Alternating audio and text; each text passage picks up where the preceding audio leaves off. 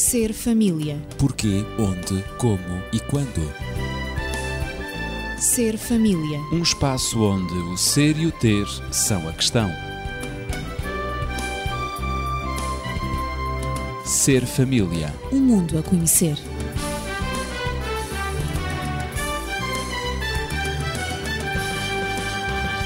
Dando continuidade ao tema dos conflitos, iniciado há duas semanas, a equipa do Ser Família está de novo consigo para prosseguir na reflexão sobre este tema.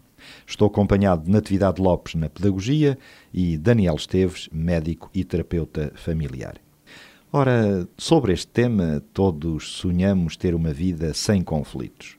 Muitos de nós empenhamos-nos para que o sonho se torne realidade. Dr. Daniel Esteves, será isto possível? Vida sem conflitos. Como diria o poeta, o sonho comanda a vida, não é?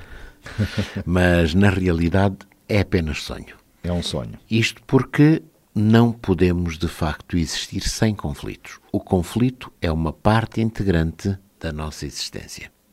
É interessante que não podemos de facto pensar que, a nível quer das relações, quer da sobrevivência, qualquer um destes aspectos se realize de uma forma cabal, completa, sem que haja conflitos.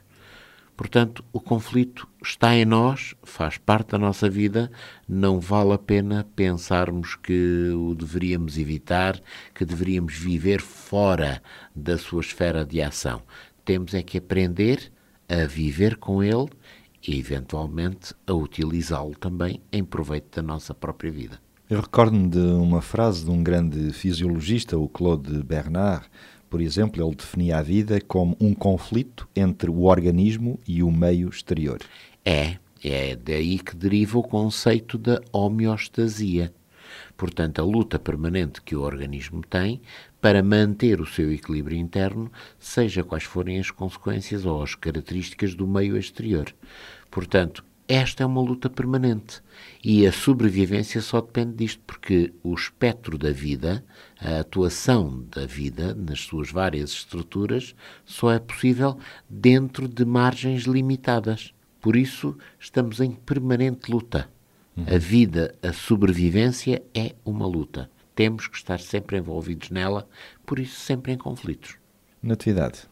O que me fascina na existência de conflitos nos relacionamentos é que eles obrigam-nos a estarmos atentos ao outro, a olhá-lo, a considerá-lo tão importante quanto nós somos. E esse outro também não é feito de plasticina, portanto, maleável, segundo os meus caprichos. Aliás, se eu quiser transformar o outro, não será porque eu desejo que ele me revele uma melhor imagem de mim própria? Isso é uma questão que eu posso colocar. Muitas vezes existe essa intenção. Portanto, reconhecer a existência do outro, considerando que o outro é um ser humano como eu e que eu necessito dele para marcar na minha vida alguns limites ao meu poder, à minha liberdade, para favorecer a minha maturidade e o meu crescimento como pessoa, colaborando no processo da minha identidade e, reciprocamente, eu também colaboro no processo da identidade do, do outro. outro. Uhum. Portanto, segundo esta perspectiva, o conflito e a luta podem ser considerados como constitutivos da própria consciência. Ou seja, é porque alguma coisa ou alguém me resiste que eu tenho a consciência da minha existência e também da existência do outro. Eu sou na medida em que o outro me vê. Há um provérbio muito conhecido que diz: o olho, embora veja, não se vê a si próprio. E é verdade. Assim, claro, para ter a consciência que eu existo, eu preciso de alguém que se me oponha, mesmo na idade adulta porque a nossa identidade é uma busca necessária e contínua ao longo de toda a vida. Não termina com o fim da adolescência, aliás, como alguns pensam. Então, reconhecer o outro é também aceitar a possibilidade de ele discordar de mim, segundo aquilo que estiveste a dizer. Claro. De facto, ele, o outro, é e será sempre diferente de mim. E por isso é inevitável que ele discorde. Que ele discorde, Porque é diferente. Dúvida. Apesar de tudo, eu terei de partir do princípio que eu não sou o centro do mundo, nem o meu ponto de vista é o único que é válido. Isso é muito há importante. outros pontos de vista, uhum. há outras perspectivas. Exato. E é nesta perspectiva que o outro não poderá ser considerado um inimigo e que as discórdias, ao existirem, não podem ser na forma de conflitos Só assim os conflitos podem ser muito fecundos e muito úteis, como referiu o Daniel. Aliás, não podemos viver claro. sem eles. No sentido em que eles, além de servirem para reconhecer a existência do outro, como já referi, nós próprios nos identificamos ao nos diferenciarmos e reconhecermos as diferenças dos outros. Isto é, é porque e quando alguém ou alguma coisa me resiste, que eu confirmo a minha existência e igualmente a do outro no respeito mútuo, como é evidente. E, portanto, é um desafio constante. E isso parece que é positivo, não é? É bem positivo, não é? Sim, e até cabe muito bem aqui falar nos aspectos positivos dos conflitos, porque eles também os têm. Claro. O conflito não é apenas e tão só um fator destruidor, não é apenas e tão só um fator perturbador, mas o conflito tem aspectos positivos. Por exemplo, o conflito tem uma linguagem própria. E essa linguagem própria não só vai permitir eu saber quem eu sou, mas também me vai permitir saber quem é o outro. E quando falamos em termos de relações uh, na família, isto é significativo, porque uma família só se pode construir do conhecimento pleno, completo, o máximo possível, daquilo que cada um é e daquilo que cada um sente que os outros são. E isto será, digamos que, o alicerce, o cimento do relacionamento dentro da família. E o conflito muitas vezes surge como uma forma de apelo. Se me sinto desvalorizado, sem espaço próprio, sem, digamos que, tendo o meu espaço vital, o que é que acontece? Acontece que eu vou muitas vezes criar ou dar lugar a um conflito para que todos olhem para a minha bandeira e a minha bandeira diz: Eu estou aqui. Faz, eu existo. Exatamente, faz lembrar aquela, aquela imagem, não é? Caricata, não é? No meio de um estádio cheio de gente e que alguém levanta um pequenino cartaz: Mamãe, estou aqui. Claro. Não é? Pronto. Muitas vezes na vida nós temos necessidade de dizer isso, de fazer sentir que existimos, que somos alguém. É Quando sentimos que o nosso espaço vital é diminuto, ou não está respeitado, então nós temos essa necessidade. E muitas vezes, sem capacidade de o desenvolver por outros meios, desenvolvemos-lo através do conflito. Alguma confrontação com alguém. Exatamente. Por isso, a nossa necessidade de sermos reconhecidos como pessoas, como seres humanos, é, é algo de inerente a nós próprios. É, não há possibilidade, por exemplo, em termos profissionais, de manter uma relação saudável se não se respeitar a pessoa. Se a pessoa for descida à condição apenas de uma máquina de trabalho, mais tarde ou mais cedo essa pessoa vai se sentir extremamente frustrada, extremamente desinteressada no seu trabalho, vai, portanto, sentir-se pouco motivada, o que faz com que ela abandone o trabalho, aumente o absentismo, criem-se, portanto, dificuldades de relacionamento com os colegas e tudo mais. Em contrapartida, se ela tem o seu espaço, se o seu espaço é motivador, se ela se sente segura, se sente inserida dentro de toda a estrutura, mas conservando a sua individualidade própria, ela vai lutar para que afirmando a sua individualidade, a estrutura melhor. Portanto, vai ser, entre aspas, um bom profissional. Essa perspectiva talvez até explique a falta de pontualidade de algumas pessoas, alguns trabalhadores, digamos assim. Quando com regularidade chegam, por exemplo, 5, 10 minutos atrasados, mas isto com toda a regularidade. Dá a impressão que é intencional e que estão a chamar a atenção para eles próprios, não é? Em parte, em parte poderá ser. Será a forma de vincarem um procedimento, digamos que diferente, e através da diferença levantarem a tal bandeira, estou aqui. Claro. E demonstrarem que estão desmotivados no trabalho mesmo. que executam. Em contrapartida, se essas pessoas estivessem verdadeiramente motivadas, elas não só chegariam a tempo, como talvez até antecipassem a sua chegada para que pudessem, portanto, mais depressa, mais cedo, mais precocemente, envolverem-se, portanto, nas suas tarefas que apreciam, que gostam, que, portanto, procuram manter. É, na realidade, quando nos sentimos como números desidentificados com o que se passa à nossa volta em termos sociais, ou não agimos, ou muitas vezes entramos em conflito para sermos notados. Essa é de facto uma realidade. E nós podemos compreender também isso, não é, Natividade? Sim, nós poderemos compreender os conflitos na medida em que eles também têm um sentido. O Daniel referiu que os conflitos têm uma linguagem que os conflitos podem ser mesmo apelos autênticos. É e eu diria que os conflitos têm um sentido. Podemos dizer que os conflitos, além de serem reveladores das nossas necessidades básicas, revelam também as nossas lutas interiores. Revelam, além disso, o nosso pensamento, as nossas emoções, a maneira como sentimos, não é? As que conseguimos expressar e as que recalcamos no nosso inconsciente. Porque muitas vezes o silêncio também é revelador de que alguma coisa não está bem. Por isso, dizíamos que os conflitos têm uma linguagem. O silêncio, por vezes, fala muito alto. É. Eu gosto da expressão do Carl Roger, que diz que nós tememos os conflitos, os desacordos, precisamente por medo da rejeição e da ruptura das relações, e muitas vezes o silêncio instala-se. Por isso, preferimos recalcar aquilo que sentimos. Então, temos o cuidado de fazer calar a nossa linguagem interior para dar lugar à linguagem exterior, sempre amável e bem conveniente, como se nada se passasse, como se nada estivesse a acontecer. Isto numa tentativa de manter o socialmente e o politicamente correto. Que hoje está muito em voga. é? Exatamente, e portanto isto cria muitos recalcamentos. E é porque evitamos os confrontos e os conflitos que não estamos muitas vezes em condições de viver relações autênticas, relações coerentes com aquilo que somos, a maneira como pensamos, com os nossos desejos, com aquilo que sentimos. Escondemos e recalcamos as nossas emoções, as nossas opiniões verdadeiras e, portanto, optamos pelo Prefere-se silêncio, o o que silêncio. não é nada saudável.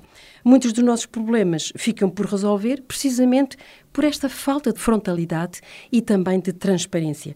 Deste modo, é evidente que os rancores, os desgostos não podem desaparecer, mas vão envenenando o nosso ambiente com todas as consequências que nós sabemos que isso traz. E o Daniel? Eu gostaria de acrescentar mais um aspecto em relação àquela ideia do espaço vital, do espaço de cada um, da preservação da identidade e de não sermos, digamos que, atropelados pela noção do número, sermos apenas um número sem uma identidade própria. Lembro-me de uma experiência que foi levada a cabo com resultados muito interessantes numa pequenina cidade dos Estados Unidos que se estava a debater cada vez mais com o problema de droga. E, portanto, havia, digamos que, uma incidência crescente de droga e um número crescente também de pessoas dependentes da droga. Até que, depois de várias deliberações, de várias análises do problema, passaram a incentivar toda a gente naquela cidade para que tratasse todos os jovens sempre pelo seu nome próprio. Que cada adulto procurasse conhecer os jovens, procurasse, portanto, quando se referia a eles, tratá-los pelo nome próprio, cumprimentá-los na rua, procurar, portanto, mostrar-lhes que eles tinham um lugar, que eles eram uma pessoa e não propriamente apenas um número no meio da multidão. E o Não que é eram certo- anónimos. Não? não eram anónimos. E o que é certo é que com isto o consumo de droga e o número de pessoas dependentes baixou significativamente.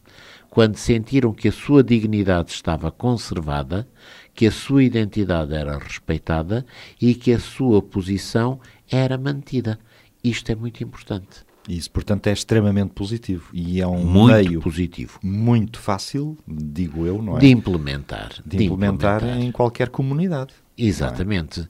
Em vez de pensarmos que, por exemplo, numa escola, e estou a entrar numa área que não é propriamente a minha, mas que vou tomar essa ousadia, em vez de pensarmos que numa escola é o aluno 27, o aluno 35 ou o aluno 18, vamos pensar que é o Luís, que é o Miguel, que é o António, que é a Maria, que é a Ana, seja o que for, porque isto define-os como pessoas e não propriamente os números. Deveríamos pessoalizar o máximo possível os nossos relacionamentos para evitar, de facto, conflitos. Sem dúvida que há diferenças entre a infância e a adolescência também, e os conflitos, como dizia a Natividade há momentos, são ou podem ser fatores de equilíbrio e de mudança na vida das pessoas e dos grupos mesmo, não é? Aliás, a psicologia confirma que a criança só começa a existir e a situar-se progressivamente numa busca da sua própria identidade e a afirmar-se porque existe uma ou outra pessoa com a qual o confronto se produz naturalmente, não é? Existem os pais que, no fundo, podem constituir barreiras para a criança para impedi-la de cometer alguns erros, não é? Para lhe traçar limites, para lhe dizer que ela é bonita, para lhe dizer que gostam dela, para lhe dizer muitas coisas que ela necessita ouvir para a sua autoestima e também para o seu autoconhecimento e também para o conhecimento das outras pessoas. Portanto, claro. é no seio familiar, é em relação com as outras pessoas que nós, seres humanos, nos confirmamos e nos identificamos.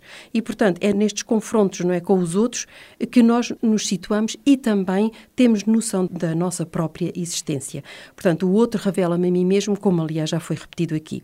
Seria, portanto, bom vivermos o justo equilíbrio entre a nossa personalidade pessoal e a personalidade dos outros, a coletiva. Portanto, integrar estes dois componentes. E os conflitos estabelecem precisamente, a existência de conflitos estabelece precisamente este equilíbrio entre aquilo que eu sou e aquilo que os outros são entre e, a minha identidade e a identidade dos outros. Eu ia dizer, e favorecem e ajudam mesmo na maturidade, uhum. não é?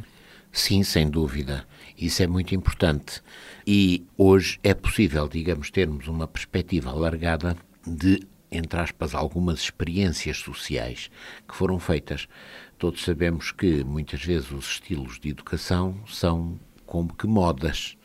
Cria-se, é. digamos, alguns conceitos que durante algumas décadas são capazes de fazer escola, são aplicados, eh, sempre na perspectiva necessariamente de que eles venham resolver alguns problemas. Passados essas décadas, através do balanço que naturalmente se vai fazendo, se pode chegar à conclusão que resolveram ou não resolveram, ou que até criaram outros problemas ainda maiores. E vai-se optar por outro modelo. E, eventualmente, e nessa altura, procura-se outra solução porque aquela não terá funcionado. Isto é extremamente evidente naquilo que eventualmente foi defendido há alguns anos atrás por um senhor, o Dr. Spock. Este senhor o que dizia era que deveríamos tentar criar um modelo educativo sempre extremamente tolerante. Chamou-lhe permissivo. Isto é, as criancinhas ficariam sempre muito afetadas se houvesse qualquer coisa que lhes provocasse tensões. Seriam autênticos traumas que marcariam negativamente a criança. Portanto, era e deixar a criança livre. É, é tínhamos isso? que lhes fazer as vontades, tínhamos que tentar entendê-los, tínhamos que tentar aliviar-lhe as tensões, as pressões. Portanto, se a criança queria muito bem, se a criança não queria muito bem também, se a criança fazia muito bem, se não fazia também muito bem. Não contrariar não a criança. Não contrariar a criança, não fosse a criança ficar marcada negativamente por todas essas contrariedades da vida. Bom, pensava-se que isto iria resolver os problemas e então sim, nós iríamos fazer uh, adolescentes, adultos felizes. Criaríamos, digamos que a felicidade universal, por um engano necessário, como tem que ser, não é? Isso seria uma utopia. E este processo não levou à felicidade absoluta, não levou à geração de adultos totalmente isentos de problemas, antes pelo contrário. Porquê? Porque este processo em que se evitavam os conflitos não permitiu o crescimento dessas pessoas. Essas pessoas foram super protegidas quando de um dia para o outro são lançadas à vida por outras palavras, estão lançadas às feras, uhum, não estão pois. preparadas para se defenderem, não estão preparadas para se assumirem. E os resultados são desastrosos, muitas vezes. Nunca tinham é, lidado com contrariedades, não é? Não é esse o caminho mais conveniente. O caminho mais conveniente é que também eles aprendam aquilo que são os seus limites, aquilo que são os esforços que têm que fazer para ultrapassar os seus limites, sempre no conceito e no conteúdo do respeito dos outros também. Então, sob essa perspectiva, poderia eu dizer que arriscar é ganhar. Arriscar eh, na própria vida, arriscar nas decisões, não é? Sem dúvida nenhuma. Se os conflitos são bem geridos, vale a pena arriscar. Eles tornam-se autênticos desafios e responsabilizam-nos. Colocam em questão de uma maneira salutar tanto os nossos valores como até as nossas motivações. Todos os conflitos são diferentes. Isto é também um ponto assente. Mesmo que as pessoas que neles entrem sejam as mesmas e o contexto também seja o mesmo e até as próprias circunstâncias sejam idênticas. Portanto, cada conflito tem a sua especificidade, porque é de natureza diferente, tem origens diferentes e, portanto, mesmo que as pessoas sejam as mesmas, o contexto e a situação sejam idênticos, não é? Nunca os conflitos são iguais. E, portanto, isso também implica um desafio, não é? E um risco, mas vale a pena arriscar porque eles não só nos amadurecem, como nos levam a uma compreensão não só de nós próprios, como também dos outros e da vida, o que é muito importante. Portanto, diz que um problema compreendido é já metade resolvido. De facto, identificar e conhecer e compreender os conflitos, aquele problema, por exemplo, é importante. Mas o que fazer, pergunto eu, quanto às suas origens? Ou seja, porque é que surgem afinal os conflitos? O que é que pode estar na origem dos conflitos? É uma questão que talvez se coloque aqui neste momento. Sim, poderíamos dizer que se soubéssemos em absoluto a origem dos conflitos, éramos uns seres felizes. Porque poderíamos eventualmente ter o antídoto. Claro, a receita ter ideal. A receita, não é? Até porque muitas vezes os conflitos existem sem que aparentemente haja uma justificação. Todos é. nós já nos confrontamos com isso e perguntamos, mas como é que é possível? Porquê que se chegou a esta situação? Aqueles que trabalham, portanto, com as relações humanas, terapeutas, muitas vezes nos defrontamos com esta noção, mas como é que é possível que, dentro desta família, se tenha chegado a este ponto, quando aparentemente tudo apontaria para que a sua trajetória fosse completamente diferente? Portanto, temos que ir um pouco mais fundo do que a simples aparência. E por isso é que muitas vezes nós temos que verificar que um conflito pode aparecer sem uma razão aparente, um conflito pode ter razões ou pode ter origens que não conseguimos descortinar à partida e que talvez só com o tempo eventualmente as poderemos descortinar. Mas teremos algumas razões que sabemos categoricamente que estão, portanto, na origem de muitos conflitos.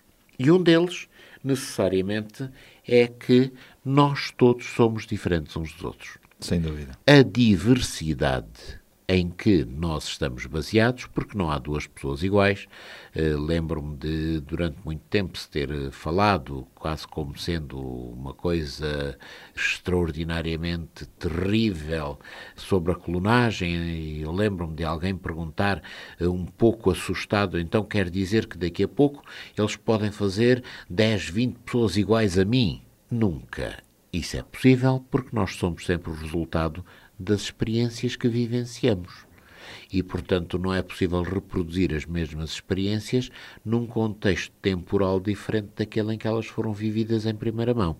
Daí que nós seremos sempre diferentes. Poderemos ter geneticamente um conteúdo semelhante, isso existem já os gêmeos. Fisicamente muito idênticos. Muito semelhantes, muito semelhantes, mas cada um tendo a sua própria experiência, cada um tendo a sua própria e vivência. faz a diferença. Daí que mantém-se sempre a diversidade. Todos somos diferentes. Todos facto. somos diferentes. Esse é um Por isso, temos, portanto, uma personalidade própria, temos, portanto, gostos diferentes. O velho ditado, gostos não se discutem, porque é impossível que as pessoas gostem todos do mesmo, que seria do amarelo se todos gostassem do azul. Lembro-me deste chavão publicitário de há muitos anos atrás é. e que continua, de facto, a ser verdade. Ora, também na vida a nível familiar estas coisas são importantes. Esta diversidade obriga a que a família ou os seus componentes estejam disponíveis para ajustes. E por isso eles têm que trabalhar sempre no ajustamento das suas diferenças. Eu gostaria de acrescentar só um, uma ideia que me surgiu, que é precisamente nós próprios não somos os mesmos, a pessoa que eu sou hoje, amanhã posso não sê-lo. Na medida em que eu mudo de acordo com as circunstâncias, com a experiência, com o conhecimento, tudo isso vai fazendo de mim uma pessoa diferente. E isso é muito importante nos meus relacionamentos e no meu autoconhecimento. É muito importante eu ter esta noção de que Portanto, eu própria mudo. Não é? À nossa diversidade junta-se a nossa dinâmica, Absolutamente. o que complica mais o problema. Por outro lado, também, além dessa diversidade, também temos uma percepção das coisas de maneira diferente, não é? Portanto, num grupo de pessoas, cada um percebe a mesma coisa, a mesma situação à sua maneira. Vou dar um exemplo. Num acidente, vamos imaginar que uma criança é acolhida por um automóvel, por exemplo. Portanto, vêm os bombeiros, vem, vem o, o 112, enfim, os cuidados da criança, vêm as testemunhas, e se nós formos perguntar a cada um desses, uh, dessas pessoas que presenciou o, o acidente ou fez parte do acidente, a criança, a mãe da criança, os familiares, o condutor, a polícia, os bombeiros, etc., têm uma noção, uma descrição, uma compreensão de, de, como o acidente decorreu completamente diferente e, por vezes, completamente oposta. Portanto, vemos que vários fatores entram na análise de um problema. Cada um percebe o mundo à sua maneira e essa maneira é muito própria de cada um, porque cada pessoa constrói a sua realidade do mundo, que nem sempre corresponde à própria realidade. Sim, e já agora poderemos também acrescentar que cada um vive num universo completamente distinto. É aquele velho exemplo tradicional de que três indivíduos em três situações distintas, cada um com um pedaço de madeira. Um larga o pedaço de madeira e ela cai no chão. Outro larga o pedaço de madeira e ela sobe. Outro larga o pedaço de madeira e ela mantém-se na mesma. Apenas porque um está na terra, outro está mergulhado dentro de água e por isso a madeira sobe, outro está no espaço e a madeira, portanto, porque não está sujeita à gravidade, mantém-se, portanto, em flutuação. É um Ora, ótimo exemplo porque é, depende do ambiente, do meio em que cada um cada está. Cada um de é? nós tem claro. o seu universo próprio é um bom exemplo. e isso condiciona necessariamente aquilo que somos. E eu diria também que cada um de nós se encontra num estado de espírito diferente, além do universo diferente. Pode acontecer. O estado de espírito é, a pessoa pode estar, se está mais triste, se está nervosa, está com medo, com receio de alguma coisa, ou até mesmo se está cansada, ou se está muito entusiasta, muito alegre também. Isso faz-nos ver ou o copo metade cheio ou o copo metade vazio também. Isso é um fator importante do estado de espírito em que nós nos encontramos. É, é também, cada um tem a sua própria lógica. Vejamos, a forma como uma senhora observa determinado acontecimento, observa, por exemplo, o vestido de outra senhora, é totalmente diferente da forma como o homem observa. Para o homem, aquele vestido terá uma conotação em termos, sei lá, do apelo que aquela figura possa trazer. Para uma senhora, terá uma conotação totalmente diferente, talvez de uma ameaça, porque se é demasiado apelativo, pode estar a chamar a atenção do marido quando ela não quereria que isso acontecesse, ou seja o que for. Portanto, cada um de nós vive uma lógica própria que faz com que, de facto, sejamos diferentes uns dos outros. Eu, sem querer competir com a história que o Daniel contou, há momentos sobre os três indivíduos sim, sim. que tinham o, o, pedaço de madeira na mão. Eu gostaria também de relatar um, uma história que, aliás, é bastante conhecida, que é a história dos seis cegos de nascença junto a um elefante e que nos dá a noção precisamente da visão limitada que nós temos das coisas. Portanto, por vezes não é a visão não é falsa, mas é simplesmente limitada. E esta história é um bom exemplo disso. Então, portanto, estão seis cegos de nascença junto de um elefante. Um deles agarra a cauda do elefante e diz: Isto é uma mangueira. E vem o outro e diz: Ao apalpar as orelhas do elefante, ele afirma: Isto são dois leques. E depois vem um terceiro, toca nas patas do elefante. E então ele diz: Isto são dois troncos de árvore. Que lindas árvores. Vem o seguinte e entra, põe as mãos precisamente sobre os flancos do animal e diz: Isto é uma grande parede. E quando chegou a vez do quinto, ao agarrar a tromba do elefante também, novamente como o primeiro tinha feito, ele diz: Isto é um tubo. E vem o último, o sexto, ele dirige-se também às pernas do elefante, que o outro já tinha dito que eram dois troncos de árvore. E ele diz: Isto são duas grandes colunas. É? Portanto, isto dá-nos efetivamente a noção de que a visão que nós temos das coisas é sempre muito limitada e é muito relativa, não é? Portanto, pode não ser falsa, mas efetivamente ela é estreita e limitada. Temos de concluir mesmo porque o nosso tempo foi atingido. Os seis enganaram-se porque não conseguiram agarrar o corpo total, global do elefante, do animal, e chegaram a conclusões erradas. Aí se prova que as nossas experiências são de facto diferentes. Todos somos diferentes, percebemos as coisas de maneira diferente, cada um vive num universo diferente, cada um também encontra-se num estado de espírito diferente e cada um tem a sua própria lógica e também nós queremos e desejamos por vezes coisas diferentes. Um obrigado aos nossos habituais colaboradores, Natividade Lopes e Daniel Esteves. Voltaremos na próxima semana, sem dúvida, com a continuação deste tema sobre os conflitos. Por isso, fico na expectativa das causas psicológicas dos conflitos a serem tratadas na próxima semana. Se desejar eh, contactar connosco, colocar as suas questões, dúvidas ou fazer comentários, então tem o telefone 219-106-310 à sua disposição, 219-106-310. Desejamos uma boa semana para si. Ser família. Porquê, onde, como e quando.